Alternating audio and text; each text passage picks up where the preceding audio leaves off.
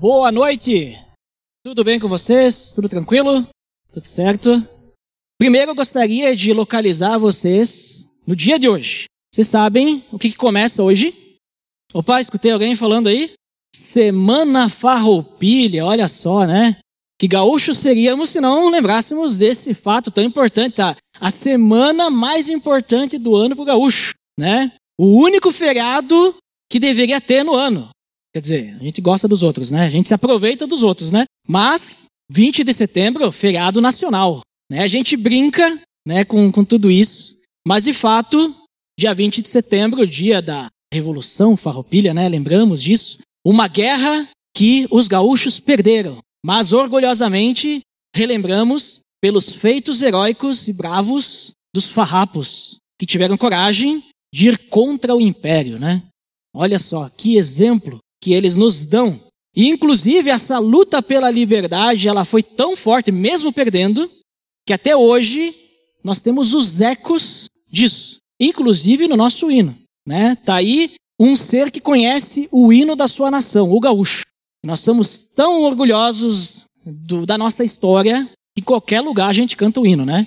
E nós sabemos de cor, principalmente a parte do refrão. Né? Vocês conhecem a parte do refrão que diz: sirvam nossas façanhas de modelo a toda a terra. Né? Isso a gente sabe. E a gente está lembrando o quê? Essa luta pela liberdade. Sirvam as nossas façanhas. De modelo a toda a terra. E isso sempre me chamou a atenção. Porque eu nasci no Rio Grande do Sul, aprendi na escola o hino. Toda vez que tinha, até mesmo assim, independência do Brasil, canta o hino rio-grandense também. Uh, vamos fazer um jogo de futebol na escola, interséries, vai cantar o hino do Brasil? Tem que cantar o hino rio-grandense. E a gente aprende.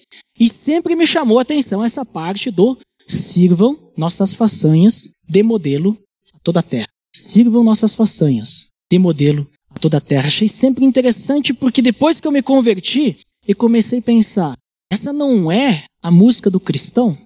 Será que o cristão não deveria viver entoando isso? Não a guerra dos farrapos, né? Não isso, gente. Mas essa ideia do sirvam nossas façanhas de modelo a toda a terra, e será que essas façanhas, elas vêm de nós mesmos? Ou elas vêm de alguém muito maior do que nós? Né? Sempre me lembrou isso relacionado à questão do nosso testemunho. Né? O que, que nós estamos levando? Quais as façanhas que nós estamos deixando? Será que o nosso exemplo como cristão, ele é modelo para as pessoas ao nosso redor? Será modelo a toda a terra? Será que nós somos realmente constantes na nossa vida cristã. E eu sempre pensei nisso. Olha como é que se conecta, né? Um hino que não tem nada a ver com isso. Ah, gente, não. A pessoa que escreveu o hino não era cristã. Tem nada a ver. Tá falando de guerra, né? Revolução. Tá falando de liberdade, né? Não tem nada a ver. Mas olha só essa ideia. Como se conecta de nós sermos constantes, de nós valorizarmos a graça de Deus, nós perseverarmos na entrega a Deus diante de uma batalha espiritual que nós vivemos diariamente. Uma batalha que nós não podemos ganhar com as nossas próprias forças. Uma batalha que não é feita de armas terrenas, mas é uma batalha espiritual. Né? Para que tudo que Jesus fez em nossas vidas seja proclamado. Né? Com esse propósito. Então, hoje nós vamos conversar um pouquinho sobre isso sobre o que a Bíblia fala sobre o nosso testemunho, sobre a nossa entrega a Deus, para que o Evangelho seja proclamado a todas as pessoas. Hoje nós vamos conversar um pouquinho sobre essa questão. Será que vivemos de uma forma para que as nossas façanhas, né, que for, são feitas por causa de Cristo, sejam um modelo a toda a terra? Vamos ler então Filipenses capítulo 2, do versículo, os versículos vamos ler 12 até o 16. Filipenses 2, 12 até o 16. Versículos 12 até o 16 diz o seguinte: Assim, meus amados, como sempre vocês obedeceram, não apenas na minha presença, porém muito mais agora na minha ausência, ponham em ação a salvação de vocês com temor e tremor Pois é Deus quem efetua em vocês tanto querer quanto realizar, de acordo com a boa vontade dele. Façam tudo sem queixas nem discussões, para que venham a tornar-se puros e irrepreensíveis, filhos de Deus inculpáveis no meio de uma geração corrompida e depravada, na qual vocês brilham como estrelas no universo, retendo firmemente a palavra da vida. Assim, no dia de Cristo, eu me orgulharei de não ter corrido nem me esforçado inutilmente. Vamos fechar nossos olhos, vamos orar. Senhor Deus, em nome de teu filho Jesus, nós te agradecemos pelo fato de estarmos aqui reunidos, pelo privilégio que temos disso, Pai. Obrigado por essa oportunidade de podermos louvar a Ti como uma única voz, pela oportunidade que temos também de aprender a Tua palavra. Te pedimos, Deus, que o Senhor nos conduza através do Teu Espírito Santo para falar, uh, para ouvir, melhor dizendo, a Tua palavra e entendê-la no íntimo dos nossos corações, Deus. Que possamos aplicar isso diariamente em nossas vidas. Em nome de Jesus que eu oro. Amém. Então, só para a gente ter um contexto sobre essa carta né, de Filipenses, a carta de Filipenses foi escrita por Paulo à igreja que se reunia na cidade de Filipos, né? E essa igreja, ela foi a, uma das primeiras, foi a primeira igreja que Paulo fundou nessa região, na Macedônia, na Europa. E foi o primeiro lugar que ele estabeleceu uma igreja. E essa carta é uma carta extremamente pessoal de Paulo. Né? Ele tinha uma grande intimidade com esses cristãos, né? com os filipenses. E ela foi escrita da prisão, ou seja, Paulo, nesse momento, ele estava preso, e por esse motivo, obviamente, ele não estava com né, o pessoal da igreja que se reunia na cidade de Filipos. É um pouco óbvio também, né? Se ele tivesse lá com eles, não iria mandar uma carta, né? Mas ele estava longe e impossibilitado também de ir até eles, porque ele estava preso. E na sua ausência, então, ele escreve essa carta, uma, uma carta muito pessoal, uh, como uma forma de agradecimento às ofertas que ele recebeu através de Epafrodito. Então, esse era um outro cristão, né, que foi até Paulo levando as ofertas, porque naquela época, né, Paulo estava preso, então ele poderia ter algum sustento a mais, né, principalmente por ele ser um cidadão romano. Então Paulo não estava na igreja nesse momento, e nesse trecho que nós estamos, que nós, que nós começamos a ler, o capítulo 2, né? Uh, e a carta inteira também, Paulo está chamando a obediência desses cristãos.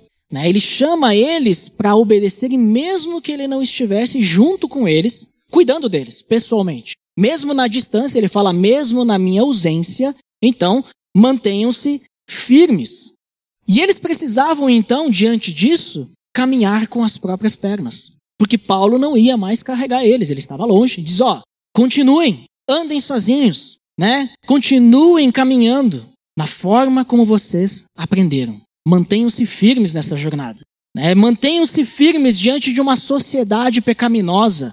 Mantenham-se firmes em Deus. E aí, no capítulo 1, no versículo 27, por exemplo, olha só o que Paulo uh, fala. Não importa o que aconteça, exerçam a sua cidadania de maneira digna do Evangelho de Cristo, para que assim, quer eu vá e os veja, quer apenas ouça seu respeito em minha ausência, fique eu sabendo que vocês permanecem firmes num só espírito, lutando unânimes pela fé evangélica. Olha só que interessante. Então Paulo está dizendo ali: onde quer que eu esteja, quando eu ouvir falar de vocês, eu quero ouvir falar que vocês estão firmes.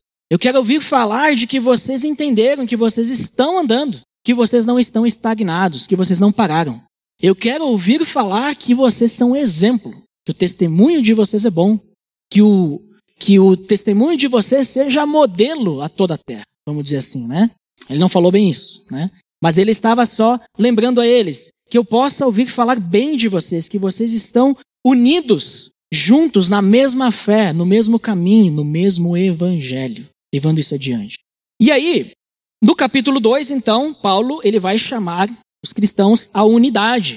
Né? Ele vai começar, a gente tem aqui um trecho é, bem famoso, né? bem conhecido, muitas vezes a gente lê aqui que fala da humildade de Cristo.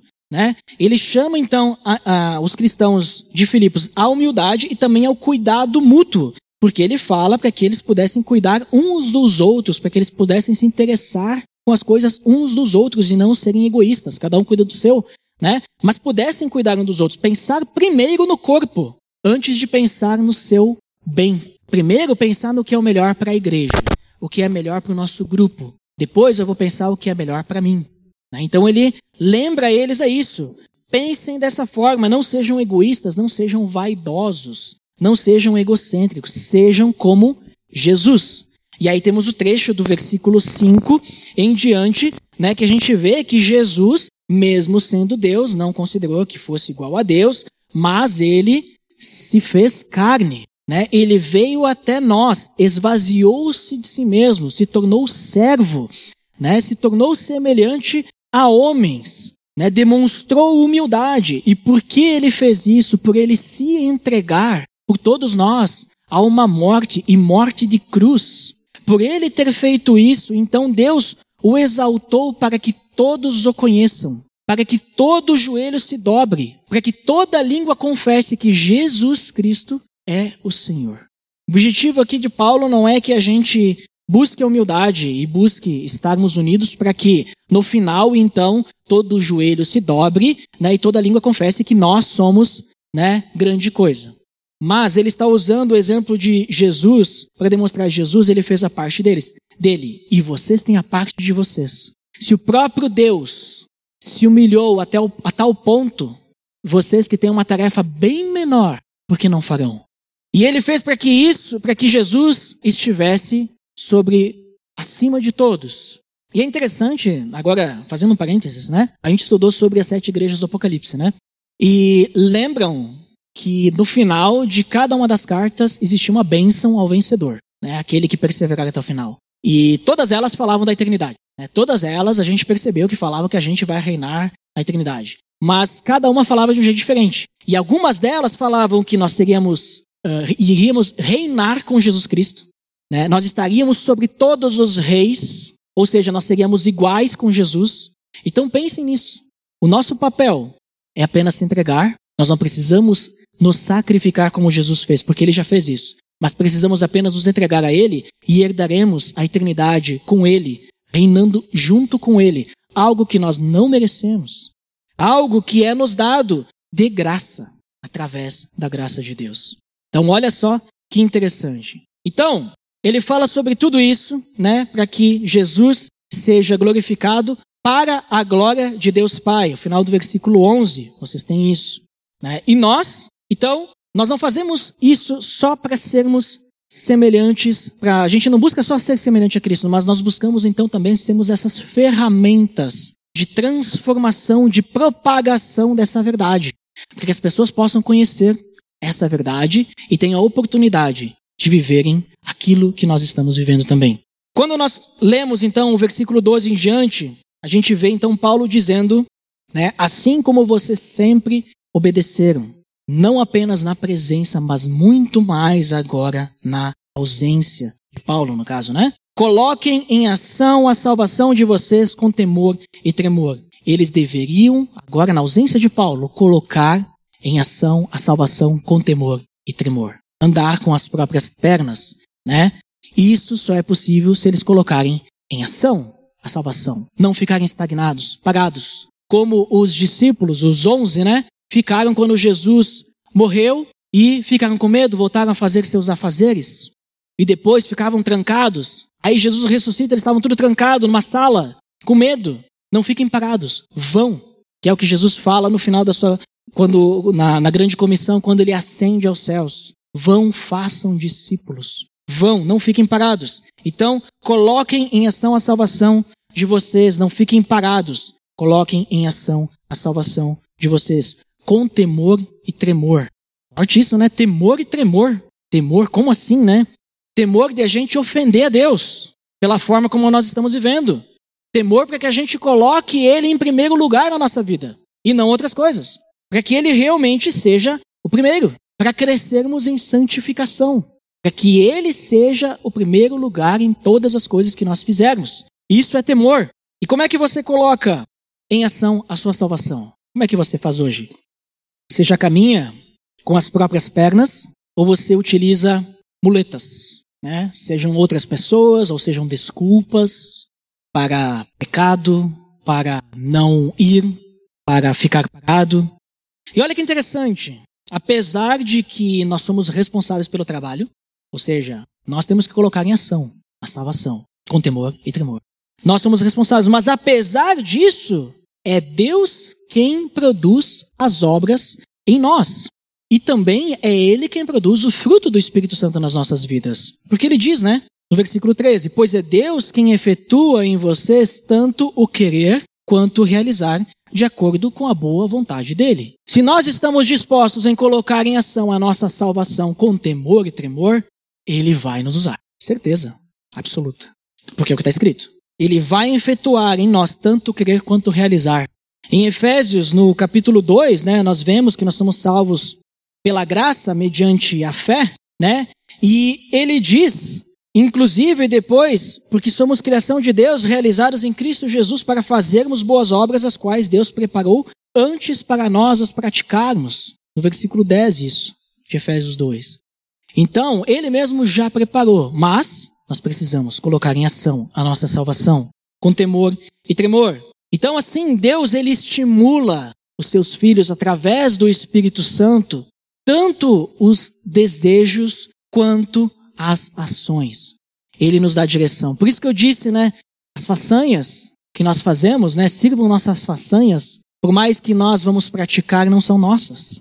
Porque as nossas façanhas estão relacionadas com algo preparado antes. Estão relacionados com alguém que morreu numa cruz por nós. Que nós pudéssemos fazer essas façanhas. Então é graças a Deus e a Jesus Cristo que nós podemos pôr em ação a nossa salvação, porque senão nem a, salvação teríamos, né? Então sempre depende de nós colocarmos a salvação em ação, com temor e tremor, com um relacionamento primeiramente de intimidade com o Pai, né, uma entrega a Deus. Se nós não tivermos essa entrega, dificilmente nós seremos como Jesus. Dificilmente nós vamos conseguir fazer o que nós temos ali na frente, que está escrito ser semelhante a Cristo. Dificilmente. Precisamos nos entregar. Mas Paulo continua, né? Dando mais direção, dando mais apontamento. Façam tudo sem queixas, nem discussões, para que venham a tornar-se puros e irrepreensíveis, filhos de Deus inculpáveis no meio de uma geração corrompida e depravada, na qual vocês brilham como estrelas do universo. A palavra de Deus, ela tem que ser seguida, ela tem que ser aplicada e tem que ser compartilhada, né? E nós temos que buscar ser semelhantes a Cristo e fazer a vontade de Deus sem queixas. Temos que obedecer sem reclamação ou lamentação. Sem pensar, ah, mas é que então, é difícil, né? Ah, mas eu não queria fazer isso. Ah, que estava tão confortável. A gente simplesmente tem que ir fazer. Às vezes incomoda, né? Às vezes dói, porque a gente se acostuma muitas vezes, isso é negativo, com situações pecaminosas e aí, quando a gente é confrontado, a gente quer achar uma desculpa. A gente quer achar uma saída, que não é Jesus muitas vezes. A gente quer achar uma saída para, né, tentar dar uma, uma contornada, mas não é assim. Na verdade, nós temos que obedecer. Por isso que ele diz: façam tudo sem queixas nem discussões. Lembra que ele está falando aqui sobre eles cuidarem uns dos outros, para eles terem um só amor, né? Isso está no versículo 2. Eles terem um só modo de pensar, um só espírito, uma só atitude. Ele está falando desse contexto. E aí ele diz: façam tudo sem queixas nem discussões. Deus vai cuidar de vocês, se entreguem a Ele, que vocês vão ver como é que Ele vai transformar a vida de vocês. Mesmo eu estando longe de vocês, vocês conseguem. Porque não é de mim que vocês precisam. Vocês precisam do Espírito Santo e Ele já está com vocês. Apenas ouçam Ouçam o que o Espírito diz a vocês. Façam tudo isso sem reclamação, sem lamentação. Nós só nos tornamos puros e irrepreensíveis através da obediência. Não existe outra questão. E só conseguimos isso através de Deus. Então, diante de uma sociedade pecaminosa na qual nós vivemos, se nós formos realmente fiéis a Deus, se nós colocarmos a nossa salvação com temor e tremor, sabe o que vai acontecer? Que Paulo diz ali, nós seremos luz no meio das trevas. Nós seremos como as estrelas brilham no universo, na imensidão do universo, né? Vocês que são filhos de Deus inculpáveis no meio de uma geração corrompida e depravada na qual vocês brilham como estrelas no universo. Quem é fiel a Deus e realmente coloca em ação a sua salvação com temor e tremor, brilha. E a gente não consegue apagar o brilho de uma estrela A não ser que a estrela morra, né? Mas daí é porque a estrela morreu. E ela perdeu seu brilho. Mas toda estrela, toda luz que brilha, ilumina as trevas. Né? Eu já falei sobre, muito tempo atrás, sobre nós sermos sal da terra e luz do mundo. E aí, na, na ocasião, até pedi o pessoal desligar todas as luzes e a gente não viu mais, na, mais nada, né? Só o LEDzinho do projetor. E o LED do projetor estava iluminando muito. E olha que ele é só um LEDzinho. Por quê? Porque a luz ilumina as trevas. Ela ilumina. A gente não consegue esconder. Só que para isso nós precisamos colocar a palavra de Deus em primeiro lugar. Em primeiro lugar, não em segundo, não em terceiro, não do lado do primeiro, mas tem que estar em primeiro lugar. Não tem espaço para o egoísmo, não tem espaço para a vaidade, não tem espaço para o que é melhor para mim, para o que eu gosto mais, para o que eu estou acostumado, para o sempre foi assim na minha vida, para minha cultura. Não tem espaço para isso. Não há espaço para nada que seja da nossa vontade, que vá contra a vontade de Deus. Nós precisamos negar nossas vontades, assim como Cristo fez. Ele colocou em primeiro lugar a vontade de Deus. Conhecemos o que Jesus falou para Deus lá no monte lá do Getsemane, né? Antes da sua prisão. Ele pediu para Deus: Pai, se for da tua vontade, se for da tua vontade, afasta de mim esse cálice. Ele estava falando da crucificação, de tudo que viria em seguida, né? E aí Deus disse: Não, não é da minha vontade. A minha vontade é que tudo isso aconteça. E Jesus sabia, porque Jesus era Deus, né? Jesus é Deus. Então, ele colocou em primeiro lugar o evangelho, colocou em primeiro lugar o amor de seu pai, aquilo que estava preparado para que ele fizesse. E da mesma forma nós temos que também fazer isso, né? Porque nós brilhamos uma luz que não é nem nossa, é a luz de Cristo que brilha através de nós. Nós somos como faróis que iluminam o caminho dos perdidos. E não é uma luz nossa, é a luz de Cristo brilhando através de nós para mostrar o caminho, né? O caminho que está na palavra, que nós levamos a palavra até as pessoas. E a transformação que Jesus faz na vida de cada um de nós vai ser testemunhada por outras pessoas.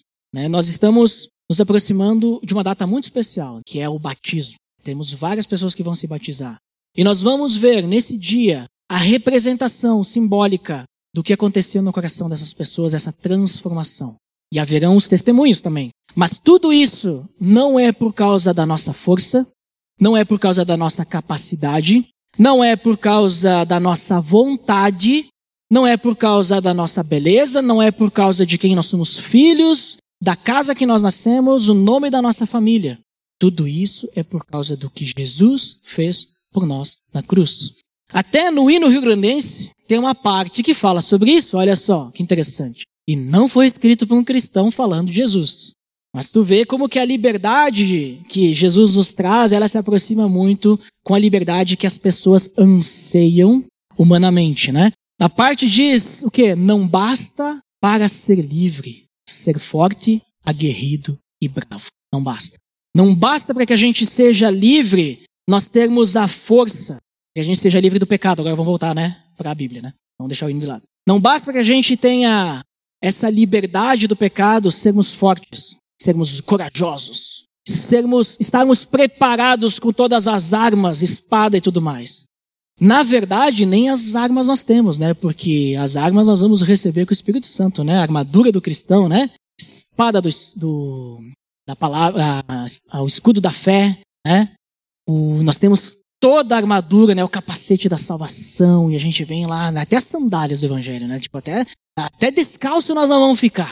E a gente é armado, a gente é preparado. Mas isso a gente só consegue depois. Só depois que nós já estamos fazendo parte do, entre aspas, né, exército de Deus, nós recebemos toda essa armadura, né, que o cristão tem com o Espírito Santo. Então, olha só que interessante, não basta para a gente ser livre, nós termos força, capacidade. Nós precisamos de Jesus, porque não é por nós, é por Jesus. A salvação não é obtida por nós, mas é obtida em Cristo. Não é por nosso próprio mérito, mas é pela graça. E uma vez salvos, é o nosso dever colocar a salvação em prática. Então, repito mais uma vez: para ficar bem guardado na nossa mente essa semana, colocar a nossa salvação em ação com temor e tremor. Coloquem em ação a salvação de vocês com temor e tremor. Precisamos lembrar disso. E como é que a gente faz isso? Sendo obedientes. É o que Paulo falou. É para isso que nós temos que conhecer também, conhecer, né? e guardar a palavra de Deus. Precisamos estudar ela. Sabe por quê? Porque a palavra de Deus, ela é viva e eficaz. Hebreus fala isso, Hebreus 4:12. Palavra é viva e eficaz. Ela não é qualquer coisa que a gente lê por aí. Não é um livro de alguém. Não, a palavra de Deus, ela é viva e eficaz, né? E é através dela que nós entendemos como que a gente pode se apoiar em Deus. É através da palavra que nós entendemos como é que nós podemos brilhar como estrelas no universo, a brilhar, ao, a, a, a faz, dar esse brilho para as pessoas ao nosso redor, sermos exemplos de Cristo. Para que possamos falar, assim como Paulo falou, sejam meus imitadores, assim como eu sou de Cristo, e que a gente possa falar para o nosso a, o discipulando, né, vamos chamar assim, a pessoa que nós discipulamos, possamos dizer para ele: seja meu imitador, assim como eu sou de Cristo. Essa frase é muito poderosa porque para que eu possa dizer para uma pessoa seja meu imitador como eu sou de Cristo, primeiro eu tenho que imitar. Se eu não imito, eu não posso dizer me imite, né? E Paulo não era perfeito. Paulo era pecador, como eu, como cada um de vocês. E ele teve a audácia de dizer: sejam meus imitadores como eu sou de Cristo. Porque Paulo não está falando de perfeição, ele está falando disso de nós buscarmos Deus em primeiro lugar, colocarmos em ação a salvação com temor e tremor, sendo obedientes. Nós precisamos dar às pessoas um vislumbre do que é Deus, da graça dele, do que Deus faz nas nossas vidas. Nós precisamos levar isso até as pessoas, de como que ele nos transformou e como que ele nos transforma ainda. Como ele está nos transformando para que as nossas façanhas, ou seja, aquilo que Deus faz em nós, que Ele já fez, que Ele faz e faz ainda através de nós também, não só em nós, mas Ele faz através de nós, que isso seja modelo para toda a terra. Para que assim mais pessoas possam conhecer e confessar a Jesus Cristo como seu Senhor e Salvador e que Ele ressuscitou dentre os mortos. Esse é o propósito de todo cristão. Né? Então, quando eu lembrei, né, que essa semana era a semana farroupilha, eu disse, lembrei até do, do hino, mas eu disse, realmente, será que nós vivemos dessa forma? Podemos dizer, né, e bater no peito, que as nossas façanhas são as façanhas de Cristo. Podemos dizer que realmente o que, o que temos feito, o que temos vivido é o que Cristo faz através de nós ou estamos fazendo as nossas próprias vontades, que daí não são direcionadas por Deus, né? Não vão agradar a Deus, vão dar uma outra direção que não é a direção para Deus. Será que estamos sendo modelos para toda a terra? Por isso, para a gente finalizar, ponham em ação a salvação de vocês com temor e tremor. Guardem isso. É o versículo 12, capítulo 2 de Filipenses, né? Assim, meus amados, como sempre vocês obedeceram, não apenas na minha presença, porém muito mais agora na minha ausência. E então vem a frase para nós lembrar: ponham em ação a salvação de vocês com temor e tremor. Coloquem em ação isso. Tornem-se puros, como ele fala ali no versículo 15, irrepreensíveis, inculpáveis, né, através da obediência. Brilhem como estrelas no universo brilham no meio de uma geração corrompida e depravada. Retenham firmemente. Sabe o que é reter firmemente? Na minha, no meu entendimento, né? No, reter firmemente é tu agarrar e não soltar mais, né? Reter firmemente, com vontade. Retenham firmemente a palavra de Deus e façam isso para que o evangelho seja pregado aqui, nas cidades vizinhas e até nos confins da terra. É isso que Jesus nos pediu. É isso que ele pediu para a gente. É só isso que ele pediu. E na grande comissão, lá em Mateus 28, só para a gente lembrar desse texto tão importante, Mateus capítulo 28, o último versículo, né? A gente sempre lembra desse texto, né? Versículos 19 e 20. Portanto, vão e façam discípulos de todas as nações. Vão. E essa é a ordem de Jesus. Só discípulo faz discípulo. Então, começamos ali em Filipenses, quando Paulo nos diz: caminhem com as próprias pernas. Ponham em ação a salvação de vocês. E agora vocês são estrelas no meio do universo. Então vão. Façam discípulos de todas as nações. Como é que a gente faz discípulo? Como é que a gente faz? Primeiro a gente vai, né? A gente começa a brilhar. E a gente fala do Evangelho. A gente fala da palavra de Deus. Por quê? Porque ele diz ali, batizando-os em nome do Pai, do Filho e do Espírito Santo e ensinando-os a obedecer a tudo que eu lhes ordenei. É isso que ele diz, é assim que a gente faz discípulos. Primeiro a gente fala do evangelho para a pessoa, a gente traz a pessoa para esse relacionamento com o Pai, para essa trindade. Colocamos ela no relacionamento com o Pai, com o Filho e com o Espírito Santo. E depois, uma vez que ela se converteu, porque agora ela faz parte desse relacionamento, então nós ensinamos, porque não acabou, né? Ensinamos ela a obedecer a tudo que Jesus ordenou. Para que essa pessoa também, né, nasce ali mais uma estrela e essa pessoa possa depois levar. Vamos orar por isso, para que esse desafio, para que a gente realmente possa colocar em ação a nossa salvação com temor e tremor, a fim de que o nosso testemunho seja um testemunho que seja modelo a toda a terra, seja uma realidade em nossas vidas. Pai, em nome do teu filho Jesus, te agradecemos mais uma vez pela oportunidade que temos de ter a tua palavra em nossas mãos. Algo tão maravilhoso, tão rico, algo imensurável, sem um preço tão maravilhosa que é a tua palavra.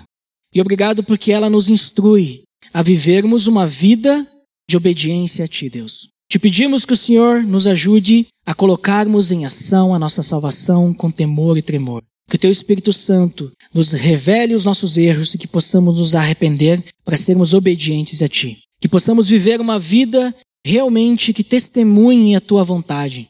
Que possamos ser puros, irrepreensíveis. Que possamos realmente reconhecer os nossos erros e voltarmos a Ti que possamos levar a tua palavra às pessoas ao nosso redor, que possamos ser estrelas que brilham como no universo, que possamos iluminar o caminho das outras pessoas, um caminho que leva a ti, Deus, e que mais pessoas através de nós possam te conhecer.